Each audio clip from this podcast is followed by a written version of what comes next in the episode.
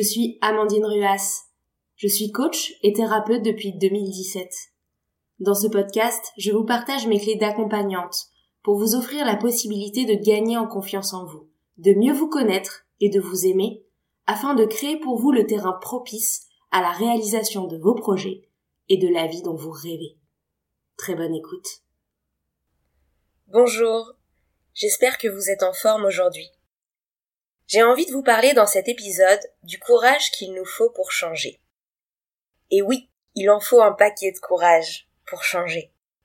Mais dans cet épisode, j'ai justement envie de vous donner les clés pour courageusement traverser les peurs que vous pouvez avoir face au changement. Déjà, changer, qu'est-ce que c'est? Changer, c'est transformer un aspect de sa vie, de ses habitudes, de sa personnalité, de sa façon de faire, d'être ou de penser, voire même finalement changer un aspect de son identité.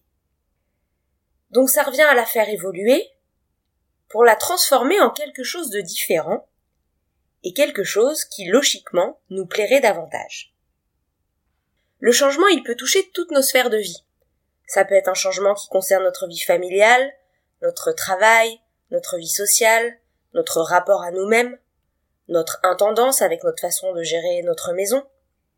Et puis, il peut aussi bien toucher des aspects extérieurs, comme nos actes, nos attitudes, notre façon de nous exprimer, que des aspects plus intérieurs, comme notre façon de penser. Je vais vous donner des exemples de changements que je vois par exemple très couramment chez mes clients et qui peuvent probablement vous parler. Changer, par exemple, ça peut être développer un état d'esprit plus positif dans votre quotidien, pour voir les choses de façon plus optimiste. Changer, ça peut aussi être mettre en place une routine sportive, pour vous mettre au sport de façon plus régulière alors qu'aujourd'hui, vous êtes quelqu'un qui ne pratiquait pas de sport. Changer, ça peut être aussi le fait euh, d'être plus calme dans les discussions, de moins de vous énerver, et de développer un mode de communication plus doux et plus bienveillant si aujourd'hui vous êtes un peu incisif ou brut de décoffrage dans vos façons de vous exprimer. Changer, ça peut être aussi optimiser votre méthode de travail ou la façon dont vous révisez vos examens si vous trouvez que vous n'êtes pas suffisamment efficace. Et puis, ça peut aussi être euh, changer de ville en déménageant, changer de métier pour vous reconvertir. Donc vous voyez, les changements peuvent vraiment toucher toutes nos sphères de vie, et aussi bien des habitudes, des façons de faire, de parler, que des façons de penser. À ce stade, j'ai envie de préciser que généralement, quand on désire changer, on désire changer pour quelque chose que l'on trouve mieux, ou plus adapté. On désire donc changer pour quelque chose qui nous fait envie. En fait, si vous êtes en train de changer pour quelque chose qui vous ne fait pas envie, ou que vous ne trouvez pas mieux, ou plus adapté, c'est probablement que vous êtes en train de changer non pas pour vous-même, mais pour les autres. Changer pour les autres, pourquoi pas? Si c'est important pour vous, parce que ça vous permet de préserver des relations qui vous semblent essentielles, vos relations familiales ou vos relations de travail. En revanche, si vous changez pour les autres simplement pour leur faire plaisir et sans y voir pour vous aucun bénéfice, alors dans ces cas-là, c'est probablement un changement qui risque de ne jamais aboutir, ou alors d'aboutir et de vous générer plus tard de la rancœur et de la frustration. Assurez donc vous bien au moment de changer que vous souhaitez profondément ce changement, parce que vous avez l'impression qu'il vous apportera du meilleur. Par exemple, que vous souhaitez développer un état plus positif pour être plus joyeux, et ça vous fera plaisir d'être plus joyeux. Que vous souhaitez changer de métier pour trouver plus de sens dans ce que vous faites, et donc plus de sens à votre vie. Que vous souhaitez moins vous énerver dans vos discussions, parce que vous pensez que ça entretiendra des relations de meilleure qualité avec les gens que vous aimez. Et dans ces cas-là, c'est un changement vraiment désiré pour le mieux. Pour autant, si je suis parfaitement honnête, je dois vous dire que même quand on met en place un changement pour le mieux, un changement que l'on désire profondément, eh bien, même dans ce cas-là, même si ce changement est motivé par un désir de mieux, le changement nécessite toujours une forme de courage. Oui, de courage. Si vous avez déjà essayé de changer, les peurs que je vais vous mentionner vous parlent probablement. Quand on veut changer, on se heurte souvent à la peur de se tromper. Et si je change et que c'était mieux avant, si je change de job et finalement mes nouveaux collègues sont pas sympas ou pas intéressants, ou que je m'ennuie. Donc la peur de se tromper. Mais il y a aussi la peur de la nouveauté. Comment savoir si ce changement va vraiment me plaire? Je veux déménager, ça me motive, mais finalement, est-ce que cette nouvelle vie, plus proche de la nature, plus proche de la campagne, ou cette nouvelle ville, va vraiment me plaire? Il y a aussi la peur du regard des autres. Est-ce qu'une fois que j'aurai changé, on m'aimera toujours? Qu'est-ce que les autres vont en penser? Si je deviens plus efficace et plus organisée au travail, est-ce que mes collègues ne vont pas me jalouser? Si je deviens plus doux et plus bienveillant dans ma façon de communiquer, est-ce qu'on va toujours penser que je suis un bon leader et pas quelqu'un d'un peu faible? Si je change de travail pour devenir entrepreneur, qu'est-ce que ma famille va penser? Est-ce qu'ils vont penser que je fais un caprice et que je ne suis pas raisonnable et que je ne mets pas ma famille en sécurité? Et puis après la peur du regard des autres, il y a aussi la peur d'échouer. Si je veux changer mais que j'y arrive pas. Si je veux me reconvertir mais que finalement je trouve pas de nouveau job. Si je veux devenir plus optimiste mais que finalement j'y parviens pas et que je reste la personne pessimiste que je suis, est-ce que je vais me confronter au ridicule de ne pas avoir réussi à changer? Et si je veux mettre en place une routine sportive et que finalement au bout de deux semaines, je n'ai plus aucune discipline et que j'échoue complètement Quel va être le regard que je vais porter sur moi-même? Il y a aussi bien sûr la peur de l'inconfort. Changer demande des efforts, Changer demande une nouvelle discipline, une nouvelle adaptation, de nouvelles habitudes. Et par définition, c'est inconfortable. Si vous voulez mettre en place une routine sportive, c'est peut-être vous lever plus tôt pour mettre en place ce sport. Si vous voulez déménager, c'est passer par une recherche d'appartement, par un prêt bancaire, peut-être par des économies à faire. Tout ça, c'est de la nouveauté. Et ça demande d'adapter son quotidien. Et par définition, l'adaptation est inconfortable. Donc la peur de l'inconfort, c'est le fait de se demander mais est-ce que je ne serais pas plus tranquille à rester comme je suis finalement? Et puis, il y a aussi la peur des conséquences. Les conséquences financières, personnelles, familiales. Il y a tout un tas d'inconnus au changement. Si je change de métier, est-ce que j'aurai le même salaire? Si on déménage dans une autre ville, est-ce que je vais me faire de nouveaux amis?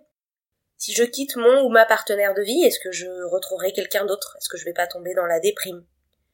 Il y a tout un tas d'inconnus au changement et souvent cet inconnu nous fait peur et on peut imaginer le pire sur les conséquences à venir.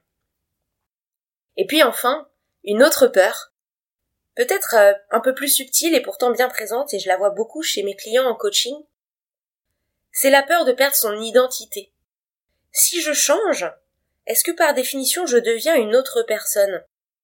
Si je ne suis plus le râleur ou la râleuse que je suis je deviens optimiste, qui suis-je? Est-ce que ma personnalité change? Et donc est-ce que ça veut dire que je ne suis plus le même ou plus la même? Et dans ces cas-là, qui est-ce que je deviens? Est-ce que je dois redéfinir mon identité? Et donc chaque changement entraîne forcément des réflexions au niveau identitaire. Peur de se tromper, peur de la nouveauté, peur du regard des autres, peur d'échouer, peur de perdre son identité, peur de l'inconfort ou peur des conséquences. J'ai donc envie de vous demander, peut-être ce temps d'introspection, cette minute d'auto-coaching, en vous demandant, face au changement, quel qu'il soit, peut-être un changement que vous rencontrez à l'heure actuelle ou un changement que vous avez rencontré récemment, est-ce que vous avez rencontré l'une, ou peut-être plusieurs, de ces peurs? Observez sans jugement. Si vous rencontrez une de ces peurs, ne vous inquiétez pas, ce n'est ni bien ni mal, vous êtes juste un être humain. J'ai même envie, à cœur ouvert, de vous partager quelques-unes de mes peurs de changement.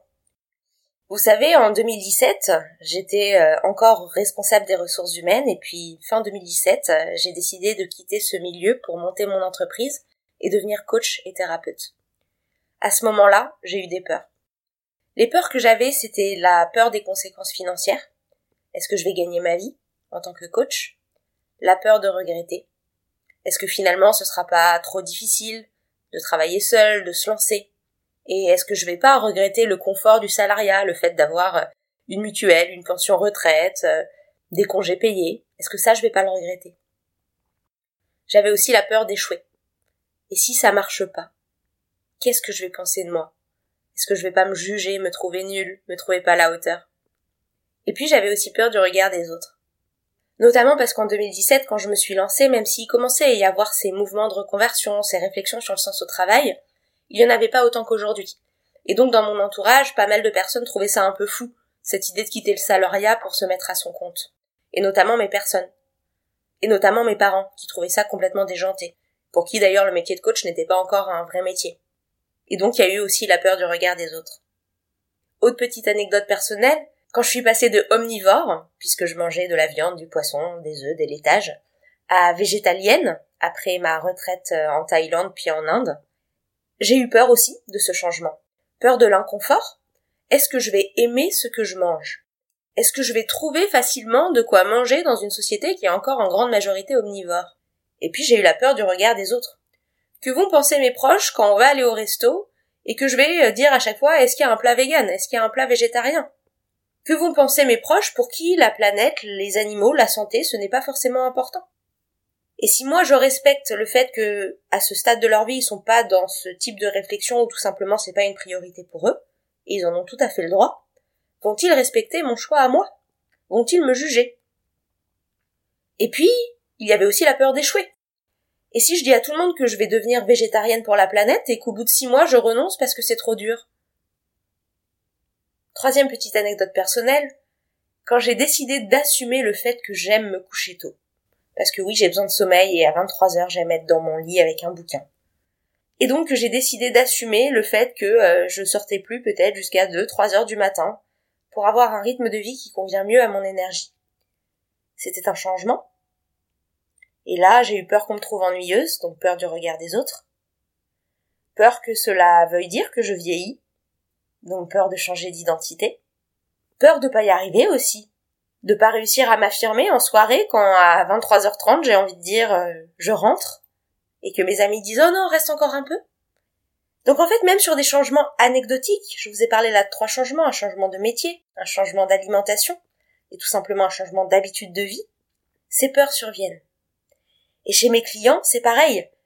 Au cabinet, quand ils me racontent qu'ils décident d'arrêter de partir à 20h ou 21h du travail pour partir plus tôt et rééquilibrer leur vie familiale et leur vie personnelle, eh bien ils ont peur que leur manager les juge, que leurs collègues pensent que ce sont des fainéants. Ils ont peur aussi de ne plus être euh, aussi professionnels et de tout à coup mal faire leur travail en partant tôt. Ils ont aussi peur des conséquences, peur d'être licenciés ou de ne plus être augmentés. Et puis, ceux qui décident un jour d'apprendre à dire non suite aux séances de coaching, et donc qui décident d'arrêter de dire oui à tout quand ils n'en ont pas envie, là aussi ils ont peur. Si je ne dis plus oui à tout, est-ce que je suis toujours une gentille personne? Quelle est alors mon identité? Que vont penser mes proches quand je vais leur dire non? Et si je blessais les autres? Vous voyez, ces mêmes peurs reviennent toujours. Et chaque changement amène donc son lot de peurs. Et ce n'est pas grave. C'est commun. C'est humain. Quand vous êtes face à un changement, ne vous dites pas qu'il ne faut pas y aller juste parce que vous avez peur. Car comme je viens de vous le montrer, dans chaque changement, il y a des peurs puisque par définition un changement est une bascule vers l'inconnu. Au contraire, j'ai envie de vous inviter à aller explorer ces peurs. Changer demande d'aller au devant de ces peurs, et par définition, quand on avance malgré la peur, c'est là qu'on fait preuve de courage. Car il n'y a pas de courage sans peur. Si vous êtes quelqu'un qui n'a pas peur du vide, et que vous montez à un plongeoir de trois mètres, vous n'avez pas fait preuve de courage, vous avez fait quelque chose de simple pour vous. Par contre, si vous êtes quelqu'un qui a très peur du vide et que vous montez à un plongeoir même de deux mètres, eh bien là, vous avez dépassé votre peur et vous avez fait preuve de courage. Donc dites-vous bien que, en allant au devant de vos peurs, vous allez développer ce courage. Ce courage de changer, de vivre votre transformation pour le mieux, malgré les peurs qui sont normales, humaines et inévitables puisque par définition notre cerveau a tendance à nous protéger de ce qui est inconnu. Votre cerveau fait donc bien son travail si vous avez peur du changement. Mais à vous de le rééduquer et lui expliquer que pour certains changements qui sont pour le mieux, vous avez envie de faire preuve de courage.